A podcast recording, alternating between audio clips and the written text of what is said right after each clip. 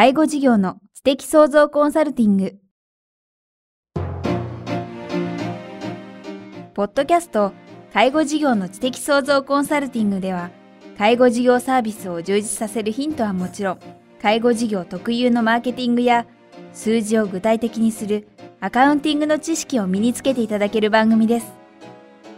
番組では脳の専門家である長谷川義也がビジネスにおける脳の使い方もお伝えいたします。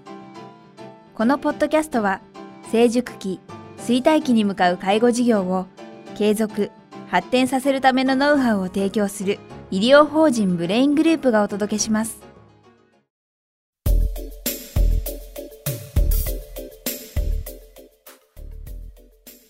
皆さんこんにちは。番組インタビュアーの早川洋平です。介護事業の知的創造コンサルティング。今日は第56回お届けします。長谷川さんよろしくお願いします。よろしくお願いします。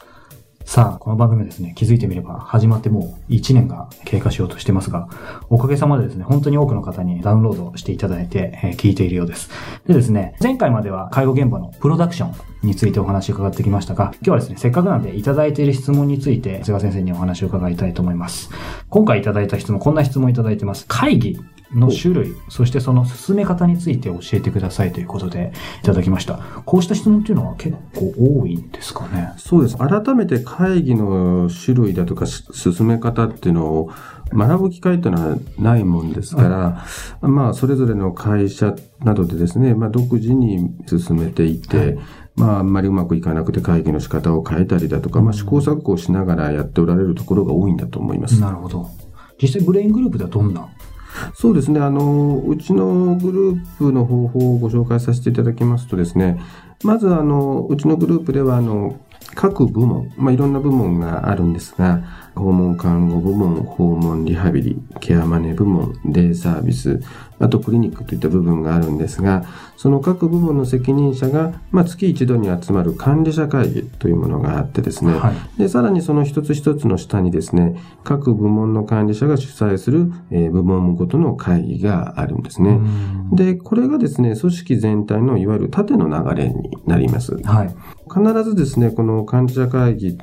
えー、および現場の会議でですね、必ず最初に行うことがあるんですね。必ず行うこと。そうですね。これはですね、会議としてはちょっと珍しいと思うんですが、はい、それぞれ参加者の方々がですね、いわゆる自分たちの部門でですね、あの、うまくいってることをまず3つずつ発表するということなんですね。うまくいってること。なんか普通会議って言うとその問題がなんか出てきたとか、そういうイメージありますけど。そうなんですよ。ここでですね、いわゆる何か自分のところで困ってることだとか、まあ、障害になってる、トラブルになってるということではなくてですね、うまくいってることを発表することがポイントになってくるんですね。これはなぜなんですか？そうですね。やっぱりあの、会議っていうとですね、まあ、お互いの問題点だとか欠点をですね、なんかお互い、まあ、あの、見つけ合って批判するというような形になるとですね、会議自体がネガティブになってしまうんですね。うん、ただ、その時に、まあ、うまくいってることの発表だとですね、まず全体の雰囲気がすごく前向きになっていくんですね。確かに。これ実際ですね、まあ、うちも本当相当長い間続けてるんですが、はい、実際やってみるとですね、うまくいってることと、うん、えー、問題になってることっていうのは実は表裏一体なんですね。表裏一体。はい。これ例えばどんな？えっ、ー、と、まあ、二つほどお話しさせていただくとですね、はい、例えば、これは最近うちの訪問リハビリの部分であったんですが、え産休に入った方のですね、はい、仕事を皆で分担することができたっていうふうに責任者が発表したんですね。いいことですよね。まあ、これ自体とってもいいことなんだけど、ただ逆に見方を変えるとですね、その訪問リハビリの中ででですね、特に常勤で働いている方が産休に入るというのは実はとっても大変なことだったわけですよね。だからとっても大変だったからこれが大変でしたという言い方もできるんだけども、大変である中にですね、みんなでこう少しずつその産休に入った方の患者さんをですね、分けながら、えー、なんとか、えー、分担することができたっていうことを見るとですね、実はもうその発言でですね、何が、まあ、うまくいってるという言葉から何が問題であったかってことがわかるんですね。はいで、例えばもう一つの例を言いますと、管理者がですね、何か家庭の事情や何かで、例えば親の介護などでですね、え不在になった時にですね、はい、なんとかみんなで回すことができたというようなことがあるとですね、やはりその、そこの組織はですね、逆に管理者がいなくてもですね、どうやってこう仕組みですとして仕事をこなせることができるかっていうのがやはり問題であるってことがわかるわけなんですね。だから、やっぱりうまくいってることの話を聞けばですね、もうそのその組織が何が問題であるかっていうこともですね、ついでに洗い出されてしまうんですね。これあの、長谷川さん少し、まあ、ひねくれた考え方なんですけど、これ聞いてるな方の中で、いや、そうは言ってもうちはうまくいってることなんて出るかなっていう方もいると思うんですけど、やっぱりそれは常にこういう発想を持ってれば必ず一つや二つはあるはずですかね。そうですね。うちの会社でもですね、当初ですね、うまくいってることがないなと言ってるもの、あの、いるんですけども、ええ最近はですね、やっぱりこう、変な話、他のものはみんなうまくいってるものを、あの、発表するんですね。ですから、やっぱり、ひ常日頃のものの見方まで変わってきます。ですから、あの、さ、さすがに会議に参加するものはですね、その、その時に急に考えてもやっぱり出てこないもんですから、変な話、1ヶ月間の間で常に頭を考えながらですね、大体みんなもうメモして参加してますね、うまくいってる実際行動も変わりそうですよね。やっぱり日々の行動、目、目の付け方っていうのも全然考え方も変わるんだと思ってますね。こうした方法っていうのはなんか本とかに書かれてたりするんですか？そうですね。これ、あの、大橋善太郎さんのすごい会議っていうのが、本ですねそうですね。かなり売れたんですですけど、ただ、その中のうちはここだけちょっと引っ張らせていただいたんですが、やっぱ本ってそういうもんだと思うんですよね。そこに書いてある本をすべて自分のところに持ってくるんではなくて、その中のうまくいってることを発表するっていうところだけ、あの、うちの組織に持ってきたという形で、これはですね、まあ、いろいろ、あの、質問されることの中で、これ結構簡単に導入できるじゃないですか。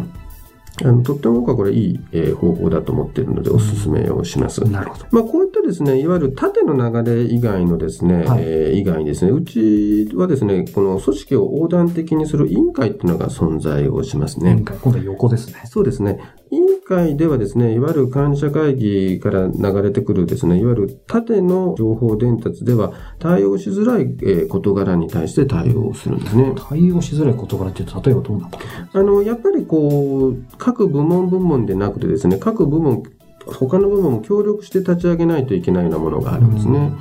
ですから、まず最初はですね、えー最初から委員会にするケースもあるんですが、えーまずはプロジェクトチームとして立ち上げるんですね。はいで、各部門からですね、横断的に人を集めてですね、で、会議を進めていくんですね。で、例えば、教育委員会なんかですと、はい。どうやって、えーグループ全体の教育をするかっていうことです。やっぱりこれ縦の流れよりも横断的なものが、えー大事になってきますし、で、まあその他ですね、えー雇用委員会で、でこれからどういう人を各部門人を雇用していくかということもありますし、はい営業なんかもですね、本当に営業が単独でやってるところもあると思うんですが、やっぱり各部門ですね、全部参加して営業会議するというのもかなり有効だと思うんですね。で、そのプロジェクトチームが、えー立ち上がってですね、で、まあ、そのままその目的が達成された場合はそれで解散となるんですが、はい。で、そのプロジェクトチームがさらに継続する必要がある場合は、プロジェクトチームはこれ委員会に格上げをされていきます。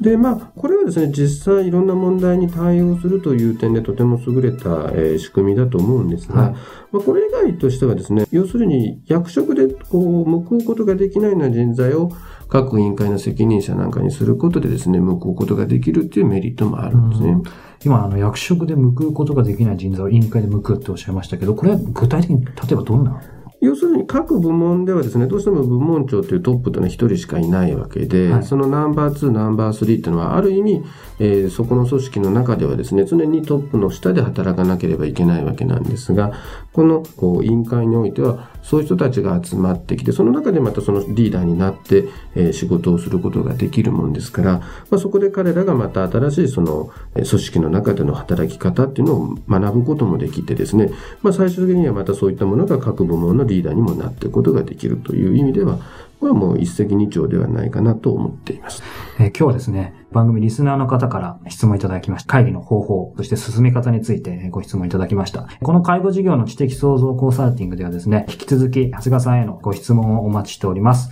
ご質問はですね、ブレイングループのホームページの中にです、介護事業の知的創造コンサルティングのバナーが貼ってありますので、そこから専用ページに入っていただければ、お問い合わせフォームがございますので、ぜひ皆さんたくさんの質問いただければと思います。ということで、今日は長谷川さんどうもありがとうございました。ありがとうございました。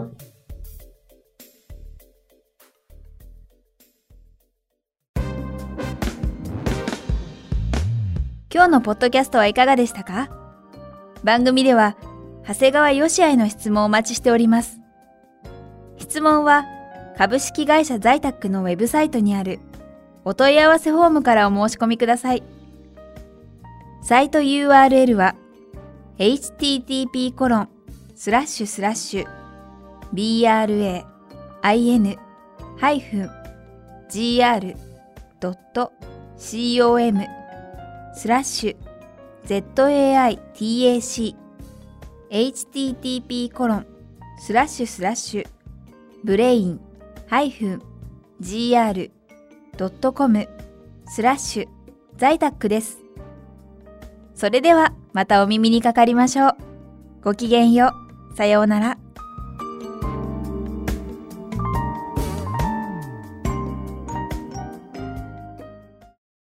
この番組は、提供、医療法人ブレイングループ、理事長、長谷川義也、プロデュース、キクタス、早川洋平、制作協力、若菜はじめ、ナレーション、清水夏美によりお送りいたしました。